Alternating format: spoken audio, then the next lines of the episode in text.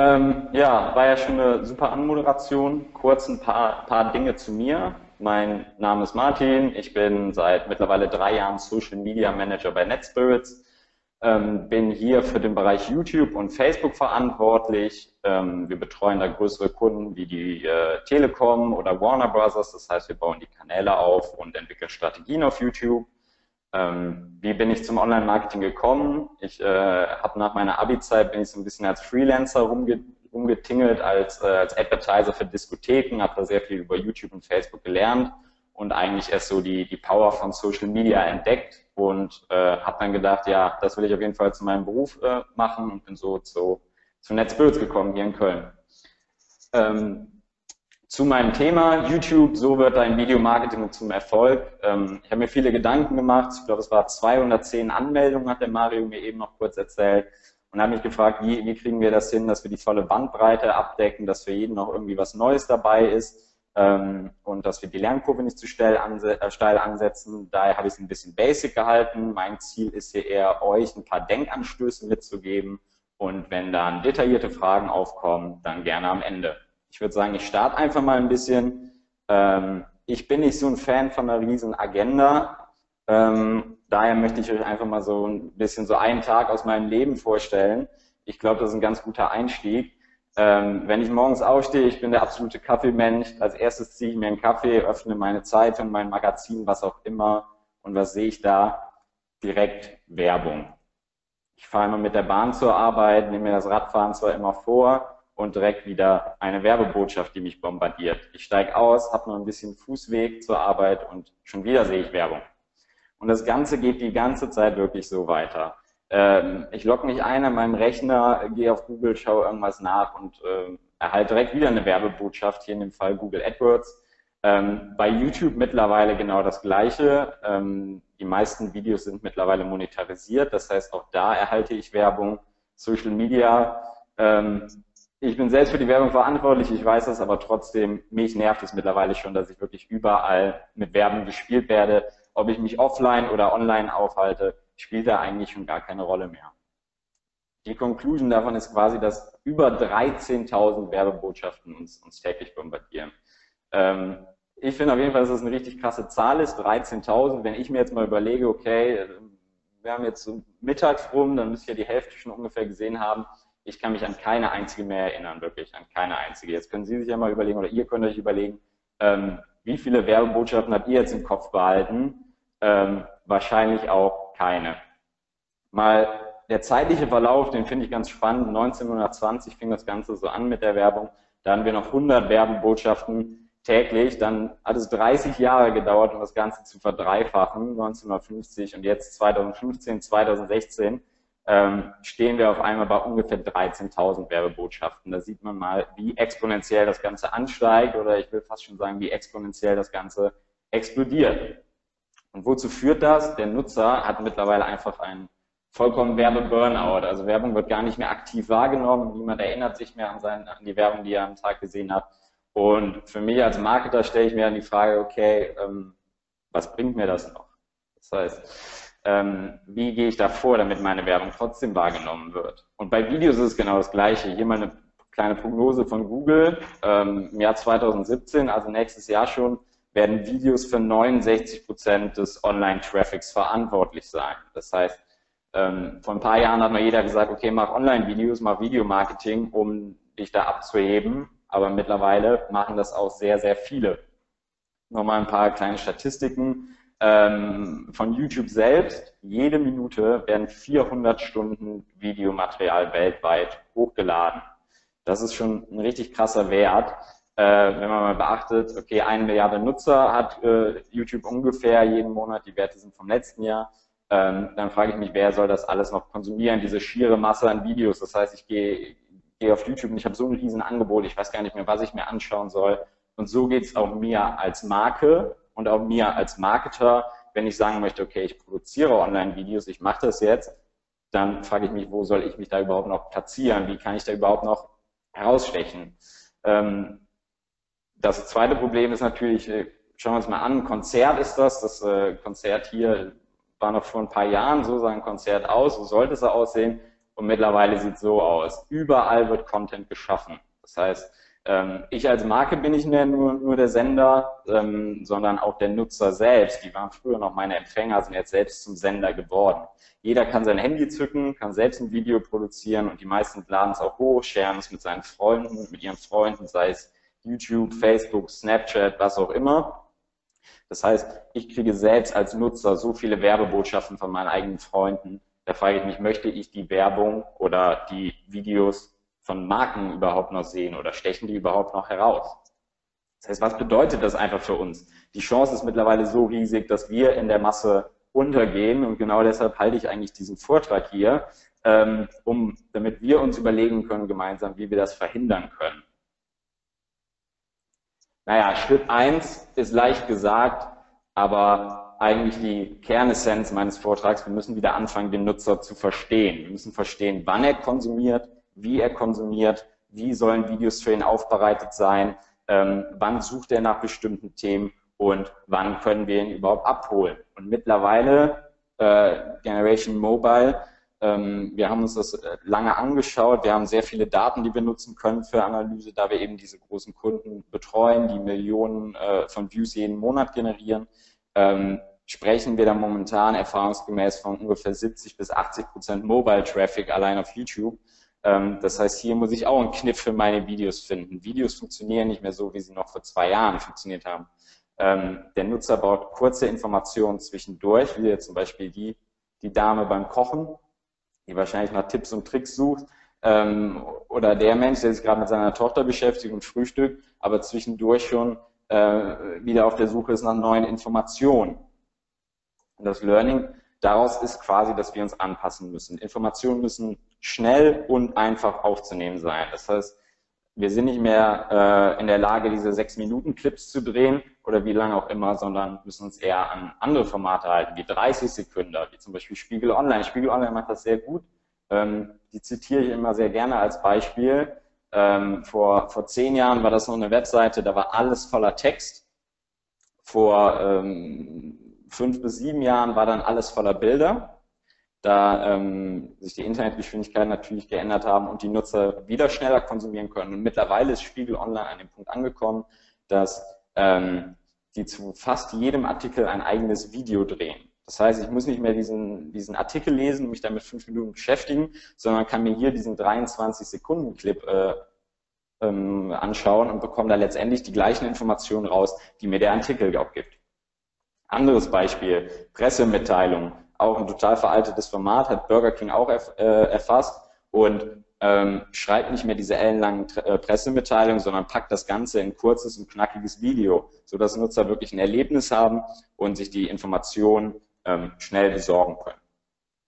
Das heißt, es wird einfach nicht mehr selektiert, es wird nicht mehr richtig gesucht, sondern einfach wirklich in der Masse konsumiert mittlerweile bei Online-Videos. Ähm, den Trend kennt man auch aus anderen Plattformen, Google zum Beispiel. Wofür gibt es SEO? Damit der Nutzer nicht mehr ellenlange nach dem richtigen Ergebnis suchen muss, ähm, sondern ihm das richtige, für ihn passende Ergebnis möglichst schnell ausgespielt wird.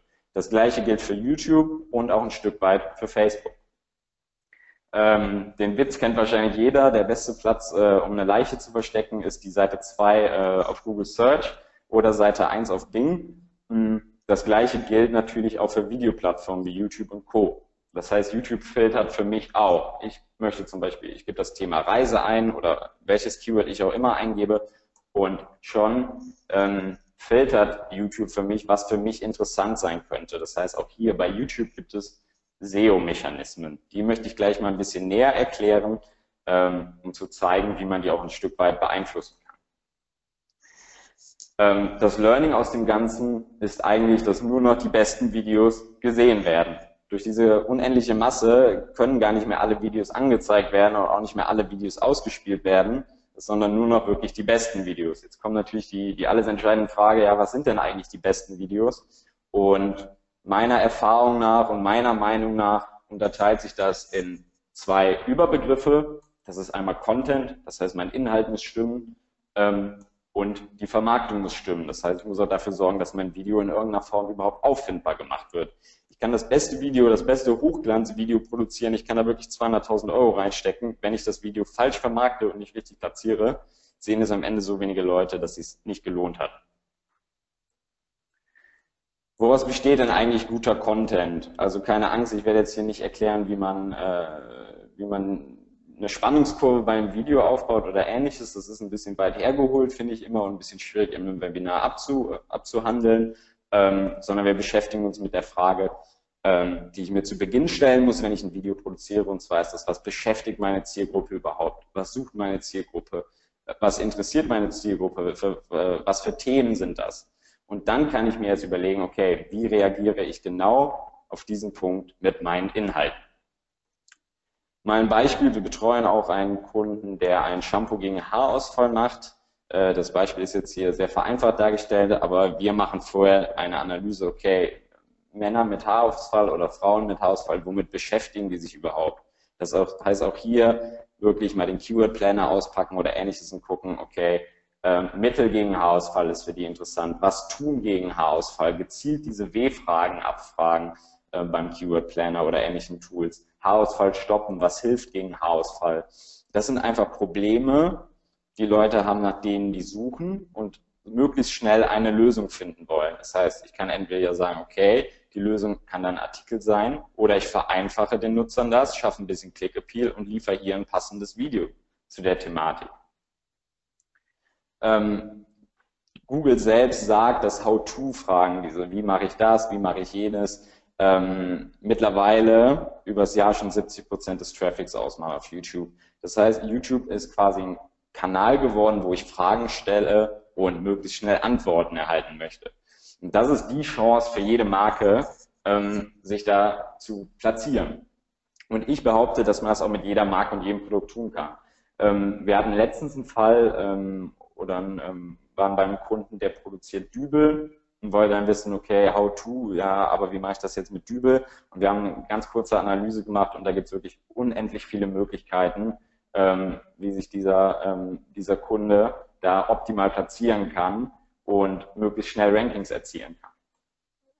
Ich habe mal ein Beispielvideo mitgebracht, wie andere das machen.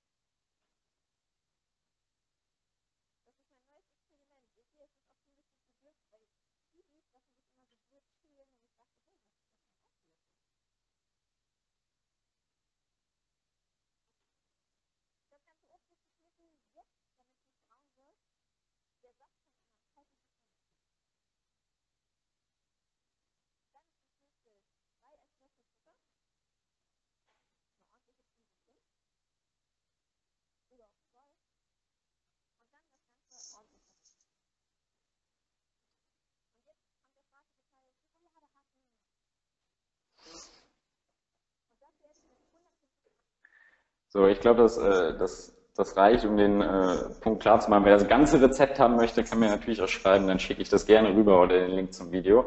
Ähm, ich glaube, es wird klar, wie jetzt ein Obstsalat gemacht wird. Ähm, ich weiß nicht, wer es mitbekommen hat, welche Marke sich hier so clever positioniert hat, aber das war in dem Fall hier Edeka. Edeka hat sich ein Studio gebaut ähm, oder man kann auch ein Studio mieten einfach und macht wirklich jeden Tag eins dieser Rezeptvideos. Das heißt, die drehen das alles hintereinander ab. Der Produktionsaufwand ist relativ gering. und trotzdem ist die Reichweite extrem. Also wirklich auf jedem dieser Videos sind ungefähr 100.000 rein organische, das heißt nicht bezahlte Views drauf. Die Leute schauen sich das an, ähm, weil Edeka einfach hier einen Trend entdeckt hat. Edeka ist wahrscheinlich reingegangen und hat geguckt, okay, was funktioniert momentan ganz gut? Das sind so Kochvideos, How-to, wie mache ich einen Obstsalat, wie mache ich dieses, wie mache ich jenes und platziert sich da einfach unglaublich clever auf YouTube. Das heißt, die Brand rückt komplett in den Hintergrund. Das will der Nutzer in den meisten Fällen gar nicht sehen. Er will keine Werbung sehen, sondern will Inhalte sehen, die für ihn relevant sind, die ihn interessieren. Und das ist Edeka hier einfach gelungen. Und wie kommt jetzt der Bogen zur Marke hin? Man sieht das ganz kurz im Intro, wird die Marke gezeigt, aber ähm, auch alle Produkte, immer die in den Videos verwendet werden, sind von Edeka selbst.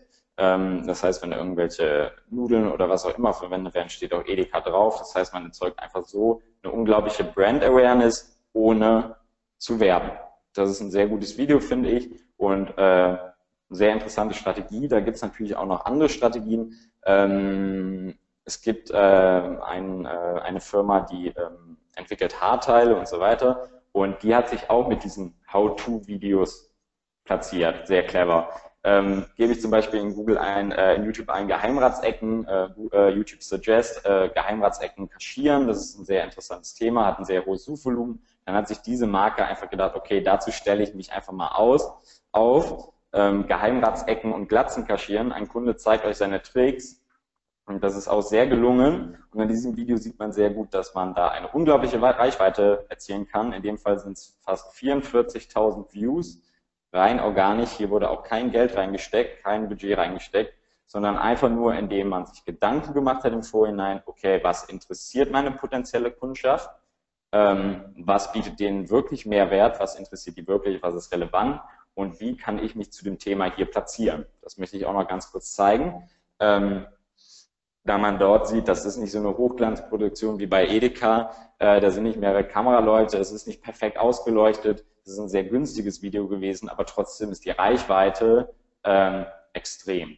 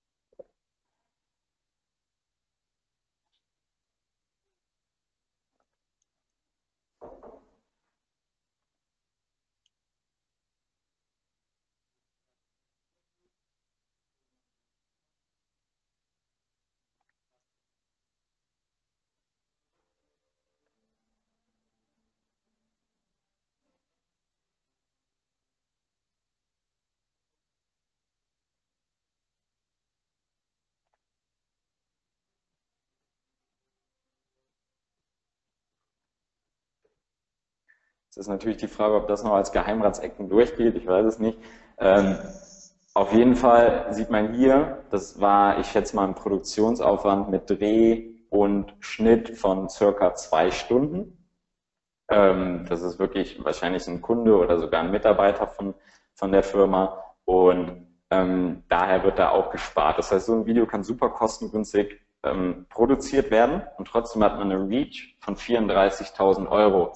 Jetzt kann man sich mal überlegen, wenn man diese Reach, äh, wenn man das Budget dafür stattdessen in eine AdWords-Kampagne oder ähnliches steckt, wie viel man da an Reichweite erzielt. Und hier hat man sich sogar zu einem wirklich relevanten Thema platziert und das für diesen sehr, sehr niedrigen Preis. Sehr gutes Beispiel, wie ich finde. Ähm, was heißt das für uns? Wir müssen ein bisschen erkennen, dass das beste Marketing einfach nicht nach Marketing aussehen kann oder aussehen darf sogar. Das heißt, ich muss wieder anfangen, den Nutzer zu verstehen und nicht mehr nur meine Marke zu verstehen. Das heißt, ich muss sagen, okay, wir haben relevante Themen aber diese Themen sind nicht für, sollten nicht für mich relevant sein. Ich sollte nicht gucken, worüber kann ich möglichst viel verkaufen, sondern eher, wonach sucht der Nutzer? Ähm, was kann dem Nutzer weiterhelfen und wie kann ich ein positives Erlebnis meiner Marke schaffen? Und dafür sind Videos ein sehr, sehr guter Kanal. Das heißt, wir wollen unterhalten, helfen, inspirieren und haben da ganz viele Möglichkeiten, guten Content zu schaffen. Ich habe mal ein Beispiel mitgebracht, das ist ein bisschen komplizierter, das ist von YouTube selbst, ähm, wie da so eine Content-Strategie aussehen kann, wenn man jetzt sagt, okay, ich möchte da wirklich ähm, langfristig auf YouTube setzen als Marketingkanal und das nutzen. Da gibt es einmal den Hero-Content, das heißt, das sind wirklich dann die äh, Spots, das heißt, ich kann da wirklich meine, meine Hochglanzproduktionen einsetzen, die dann bewerben und damit einfach Awareness ziehen. Ähm, dann habe ich die, den Hub-Content, das sind ähm, Inhalte, die sich öfters wiederholen. Das heißt, die unterstützen diese Hero-Spots. Das können zum Beispiel Reaktionen auf die Spots sein oder was auch immer für äh, Aktionen man da fahren möchte. Und ganz wichtig, meiner Meinung nach der wichtigste Content ist dann der Help-Content.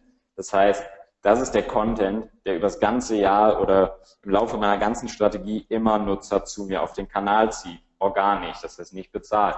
Das heißt, das ist der Content, auf den es wirklich ankommt. Das ist der Content, wo ich sage, okay, hier beantworte ich die Fragen meiner Nutzer, hier schaue ich mir ganz genau an, was für Themen sind für meine Nutzer relevant ähm, und versuche dem Nutzer einfach zu helfen. Bei dieser Art von Content muss gar nicht wirklich nicht die Marke im Vordergrund stehen, auch nicht das Produkt, sondern einfach der Nutzer muss auf meinen Kanal gelenkt werden oder in meine Markenwelt geführt werden. Und das funktioniert mit diesem Content sehr, sehr gut.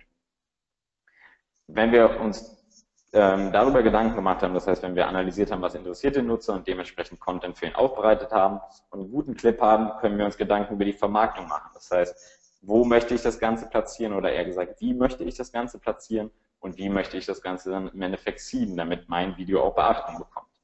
Ähm, ganz witziges Beispiel, das habe ich mit meinem, meinem Chef vor ein paar Jahren gemacht, mit Christian Tembring.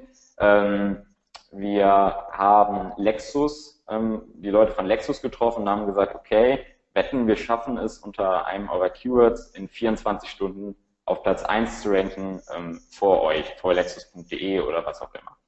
Dann haben wir ein kleines Video gedreht, hier anderthalb Minuten, haben das SEO optimiert hochgeladen und wirklich nach 24 Stunden waren wir bei Google auf Platz 1, ähm, haben das Video dann in unserer Webseite embedded und konnten auch da ähm, an Lexus selbst vorbeiziehen und waren auf Platz 3. Das heißt, es zeigt, was immer noch äh, Videos für einen positiven SEO-Faktor haben ähm, und was für ein guter Ranking-Faktor das Ganze ist.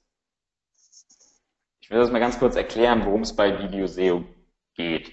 Man unterteilt das Ganze in drei Säulen, die verschiedene äh, Wichtigkeit letztendlich haben. Das Wichtigste bei Video SEO ist, dass ich versuche, auf mein Video, was ich bei YouTube hochlade, Interaktion zu bekommen. Das heißt, Leute sollen das kommentieren, Leute sollen das teilen, Leute sollen das wirklich bis zum Ende anschauen, was auch immer. Das ist ein Signal für YouTube, die sagen sich dann, okay, das Video scheint relevant zu sein für die Zielgruppe, das schiebe ich im Ranking weiter nach oben. Das heißt, dieses Video ähm, muss ein gutes Video sein. Dann habe ich ähnlich wie bei SEO selbst auch On-Page-Faktoren, die kann ich beim Video selbst beeinflussen, das heißt Titel, Text, das zeige ich gleich nochmal ein bisschen genauer, und in Video. Im Video, wenn ich produziere selbst, äh, gibt es auch einige Regler, an denen ich drehen kann, ähm, um zu sagen, okay, mein Video ähm, soll ein besseres Ranking bekommen.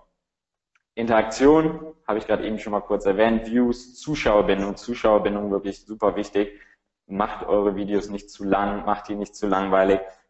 Teasert von mir aus am Anfang an, wenn es ein längeres Video wird und sagt, am Ende verrate ich euch noch dieses oder jenes, am Ende habe ich noch einen besonderen Trick für euch. So bleiben die Leute einfach am Ball und schauen eure Videos auch bis zum Ende was die Suchmaschinen wie Google und YouTube einfach positiv erkennen. Dann natürlich die Social Signals, das heißt, wie viele Likes hat das Video, wie viele Shares, wie viele Kommentare, was steht in den Kommentaren. Das heißt, das sind Faktoren, die ich nicht direkt beeinflussen kann, aber auf jeden Fall indirekt, indem ich auch in den Videos zum Liken aufrufe. Das machen ja die ganzen YouTuber, kennt man. Ähm, die machen das nicht umsonst, sondern einfach, um möglichst weit oben bei YouTube zu stehen und um auch möglichst weit oben bei Google zu stehen. On-Page selbst kann ich den Titel des Videos anpassen. Kleiner Tipp, immer das wichtigste Keyword, ähm, zum Beispiel Shampoo Haarausfall direkt an den Anfang. Das sieht äh, YouTube sehr gerne und kann auch meine Keywords im Text platzieren, wie bei Google selbst, bei Google SEO hier auch nicht übertreiben. Die Texte sind immer noch für die Nutzer und nicht nur für die Suchmaschine. Ähm, die Tags sind etwas, was in meinem Backend stattfindet. Das heißt, das kann der Zuschauer letztendlich nicht sehen. Auch hier sollte ich gucken, dass ich mich clever platziere. Das zeige ich gleich nochmal, wie wir das machen. Und ähm, in meinen Beschreibungstexten selbst sollte ich auch ein paar Links setzen, die nach außen verweisen. Das sieht YouTube auch sehr gerne.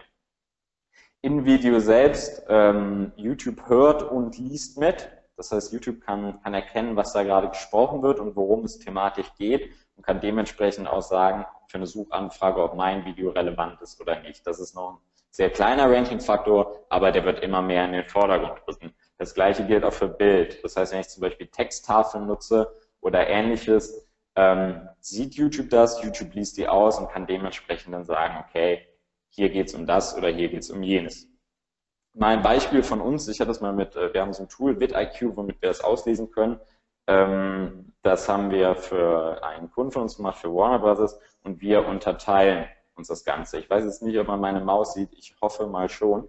Ähm, wenn man das sieht hier unten bei Tags, das heißt diese Keywords, die eingetragen sind, ähm, haben wir unten fünf, die heißen Warner Bros., Warner Bros., Warner Bros.de, Warner Bros. German, Warner Bros. Filme. Das sind sogenannte Branding Tags. Die soll ich auf jeden Fall immer reinnehmen, da sollte ich mir eine Palette zurechtlegen, die ich in jedes meiner Videos reinschreibe, damit ich einfach für meine Marke auch auffindbar bin.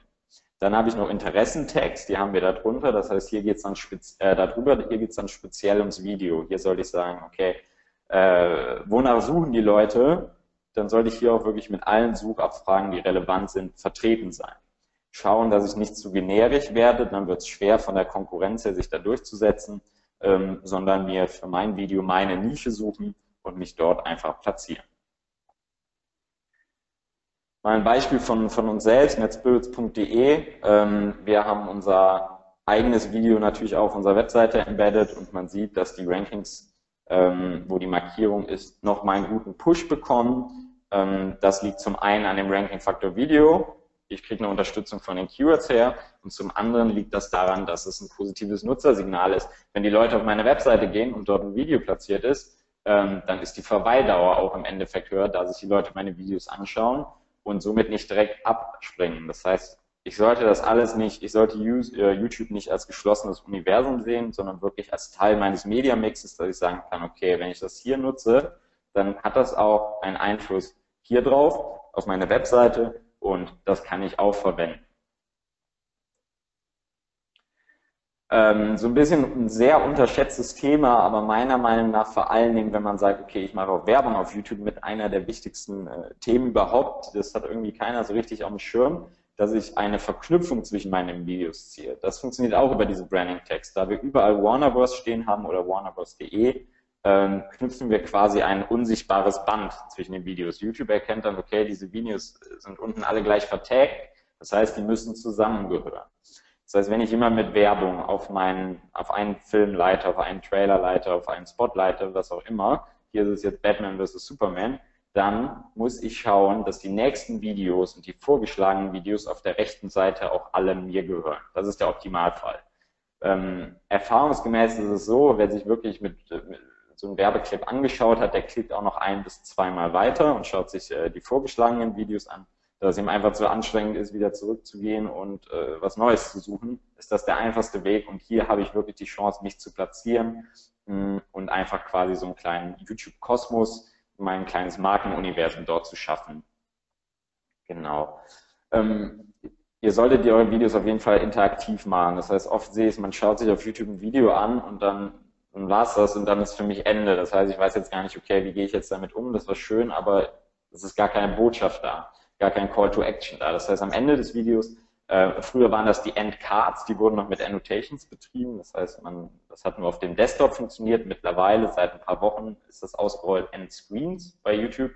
Ähm, die funktionieren auch mobile. Das ist diese Funktion, die ich hier zeige. Das solltet ihr auf jeden Fall nutzen bei euren YouTube-Videos, einfach um eine, einen Nutzerfluss zu schaffen und Nutzer führen zu können. Das heißt, okay, du hast dir das Video jetzt angesehen, dann abonniere entweder oder geh doch zum nächsten Video weiter. Ihr kann auch sagen, geh auf meine Webseite, schau dir das Produkt an oder was auch immer. Einfach damit ich da eine Chance habe, auch den Nutzer ein bisschen zu leiten und mein Markenkontakt nicht abbricht.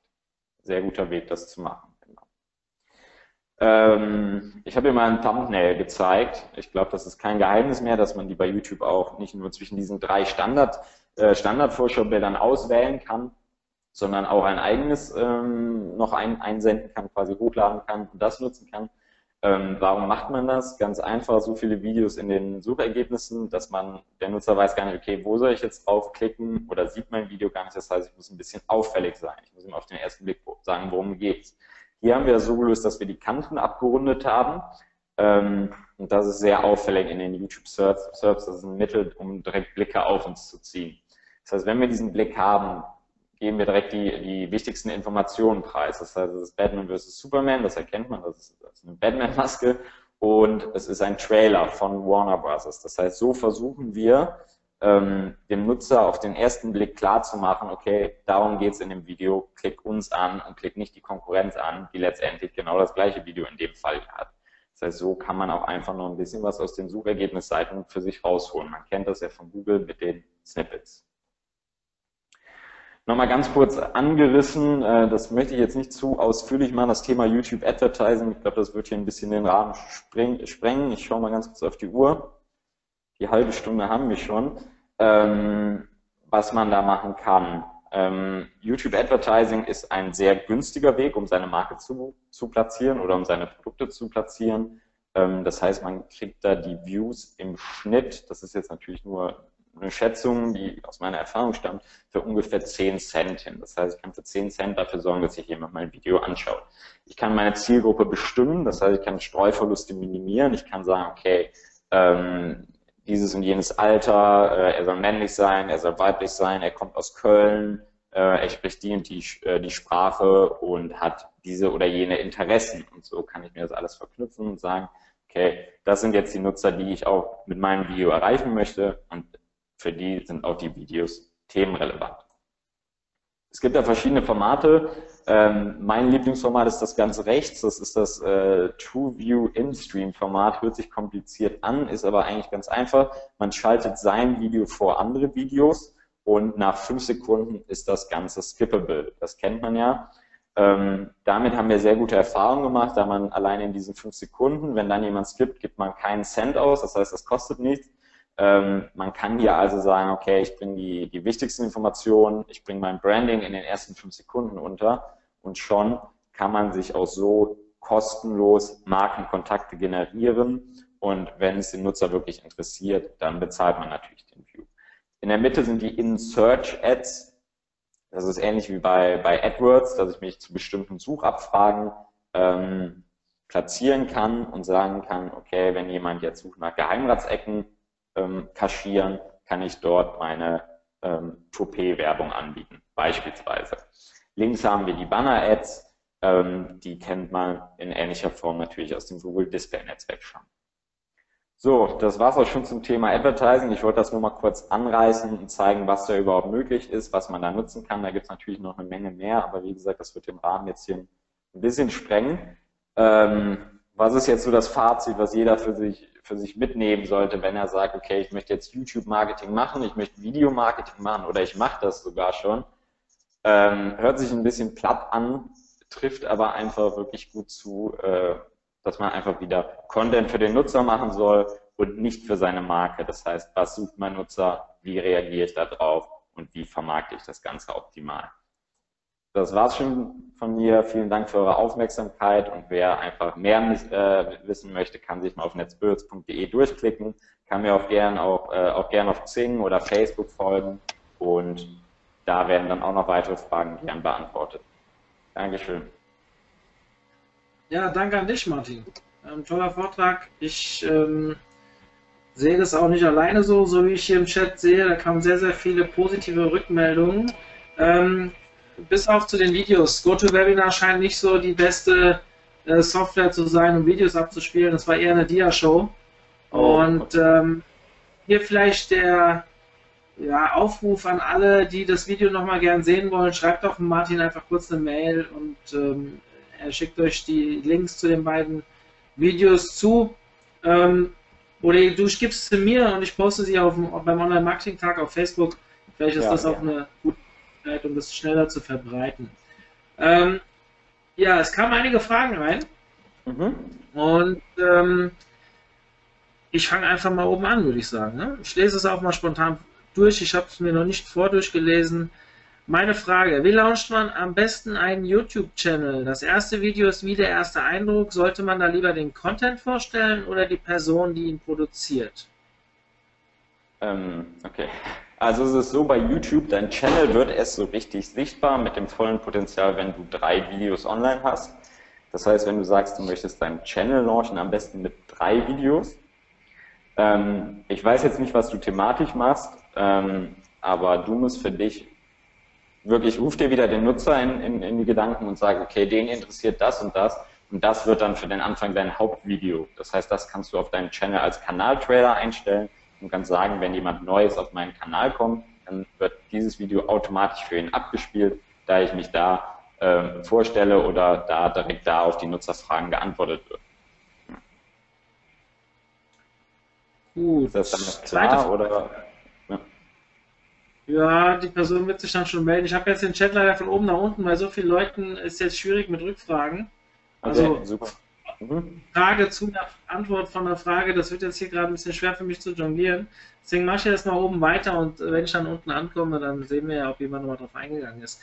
Ähm, mhm. Es gab früher die Möglichkeit, Tags anderer Videos zu übernehmen, um als Videovorschlag in der Nähe der Videos zu erscheinen. Wurde die Funktion entfernt? Fragezeichen. Zu sehen ist bei fremden Videos nur noch die Kategorie, nicht aber die verwendeten Tags. Ähm, die Funktion gibt es tatsächlich nicht mehr. Äh, ich habe gerade eben von dem Tool vidIQ erzählt. Das ist ein Chrome oder Firefox Plugin. Das kannst du dir herunterladen und kannst somit die Tags von fremden Videos auch auslesen und kannst schauen, was ist für dich relevant und kannst gegebenenfalls Tags übernehmen. Wichtig ist aber, wenn du natürlich genau die gleichen Tags übernimmst, ähm, wirst du es im Ranking schwierig haben, dagegen anzukommen. Also find da deinen eigenen Weg, aber du kannst dir gerne Ins Inspiration auch bei der Konkurrenz holen, ja. Gut, nächste Frage. Ähm, den Teil habe ich selbst gerade gar nicht mitbekommen, muss ich zugeben, weil ich selbst mal kurz aus dem Raum raus musste. Ich lese es einfach mal vor. Wie genau schafft man ein unsichtbares Band, sodass rechts andere Videos von mir angezeigt werden? Das war mir nicht ganz klar. Hm. Die Idee dahinter ist, dass du jedes deiner Videos teilweise gleich vertagst. Das heißt, du hast, sage ich mal, fünf Tags, die bei jedem Video gleich sind. Das heißt, dein Markenname, dein Markenname in verschiedenen Schreibweisen, ähm, deine Website-URL, was auch immer. Und das wendest du wirklich auf all deine Videos, die du hochlädst, an. Und dann kann YouTube sich dort einfach den Connect ziehen und kann sagen, kann sagen, okay, diese Videos gehören scheinbar zusammen. Das ist eine Markenwelt und schlägt dementsprechend auch weitere Videos vor. Das heißt, das ist keine offizielle Lösung, die gibt es leider nicht, aber so kannst du den Algorithmus beeinflussen. Mhm. Ja, spannend. Ähm, nächste Frage. Was sagst du zu dem Thema Video-Markups? Man sagt ja, dass die Einbindung von Video-Markups auf der Webseite ermöglichen, dass das Video in den Rich Snippets angezeigt wird. Jedoch sind dort nur Videos von YouTube vorhanden, nicht von Webseiten. Mhm. Ähm, es ist natürlich so, dass YouTube oder in dem Fall Google in den SERPs die eigene Plattform pushen will. Das heißt, man, man hat den Trend schon seit ein paar Jahren erkennt, äh, dass auch andere Anbieter wie Vimeo, MyVideo und Co. gar keine Videos mehr in den Snippets äh, bekommen, sondern nur noch Google-Videos, äh, YouTube-Videos. Das heißt, sie wird da wirklich auf Embedding setzen, ähm, gucken, dass ich mein Snippet anderweitig optimiere. Das heißt, da kannst du Sonderzeichen verwenden, benutzt dort ein Videosymbol oder ähnliches, ähm, damit der Nutzer direkt weiß, okay, wenn ich darauf klicke, geht es zum Video ähm, und versucht das so ein bisschen in den Google Search zu beeinflussen. Mit Embedded Videos oder mit Videos insgesamt, die jetzt nicht direkt von YouTube stammen, hast du es in den Snippets sehr, sehr schwer und das wird nicht umsetzbar sein. Erkennt Google Videos auch als Duplicate Content, wenn man zum Beispiel das gleiche Video zweimal wenn zum Beispiel das gleiche Video zweimal vorhanden ist, einmal mit Beschreibung auf Deutsch und einmal mit Beschreibung auf Englisch. Ähm, ich würde dir davon abraten, das auf dem gleichen Kanal hochzuladen. Da gibt es keine direkten Studien zu, aber wenn die Videos genau gleich sind, sagt Google direkt, nee, ist nicht, äh, lehne ich dir direkt ab. Ähm, daran kann man schon so ein bisschen ablesen, Google sieht das nicht gerne oder YouTube sieht das nicht gerne. Ähm, das heißt, produziert entweder ein eigenes Video oder arbeite mit äh, einer Untertitelfunktion und schau, dass deine Videos für beide Sprachen auffindbar sind. Ja. Kann man Text auch nachträglich ändern? Ja, kannst du. Gut. Ähm, hier ist die nächste Frage zu einem potenziellen YouTube-Analyse-Tool. Hast du da eine Empfehlung? Ähm, wie, wie, ich schon erwähnt habe, vidIQ ist das Tool, was ich am meisten benutze, äh, um die Konkurrenz zu analysieren oder um ganze Kanäle zu analysieren. Das kann ich auch jedem empfehlen. Die Free-Version funktioniert auch wirklich schon ganz gut. Ähm, ansonsten wirklich an die Keyword-Tools halten, das heißt entweder äh, Keyword Planner oder ein externes Tool. Keyword Planner ist sehr gut über, auf YouTube übertragbar. Ähm, was ich auch noch empfehlen würde, ist, holt euch ein W-Fragen-Tool. Das heißt, beschäftigt euch mit eurem Keyword und schaut, okay, wie reagieren die Nutzer mit W-Fragen darauf? Das heißt, ähm, was, für, was, für, was für Intentionen haben die, wenn sie, sie euer Video finden wollen? Ist das, nochmal basierend auf der Frage, die wir eben schon hatten, ist das in Ordnung, wenn ein Video verschiedene Tags in mehreren Sprachen hat? Ähm, das ist natürlich immer so ein zwiegespaltenes Thema. Ich diskutiere da viel. Wir haben einen Kunden in der Schweiz, äh, da spricht man im Land dann auf einmal vier Sprachen und trotzdem soll das Video auffindbar sein. Ähm, man kann das machen. Ähm, man muss sich natürlich beim Titel darüber im Klaren sein, dass man da in der Regel nur eine Sprache unterbringen kann. Äh, das heißt, man sollte sich schon eine Hauptsprache aussuchen, die man im Titel, auf der Tonspur und auf der Bildspur quasi im Video promotet. Ähm, Im Text kann man dann auch mehrsprachig vorgehen und bei den Keywords kann man auch mehrsprachig vorgehen. Was klar sein muss, ist, dass das Video die meiste Reach in der Hauptsprache haben wird und die Reach in den Nebensprachen äh, relativ beschnitten ist. Also natürlich, wenn man jetzt äh, wirklich Budget hat, ist der optimale Weg, produziert ein Video in mehreren Sprachen und ladet sie getrennt voneinander hoch. Das ist natürlich der optimale Weg. In der Praxis leider oft ein bisschen unpraktikabel. Ähm, da muss man dann auf solche Lösungen zurückgreifen. Ja.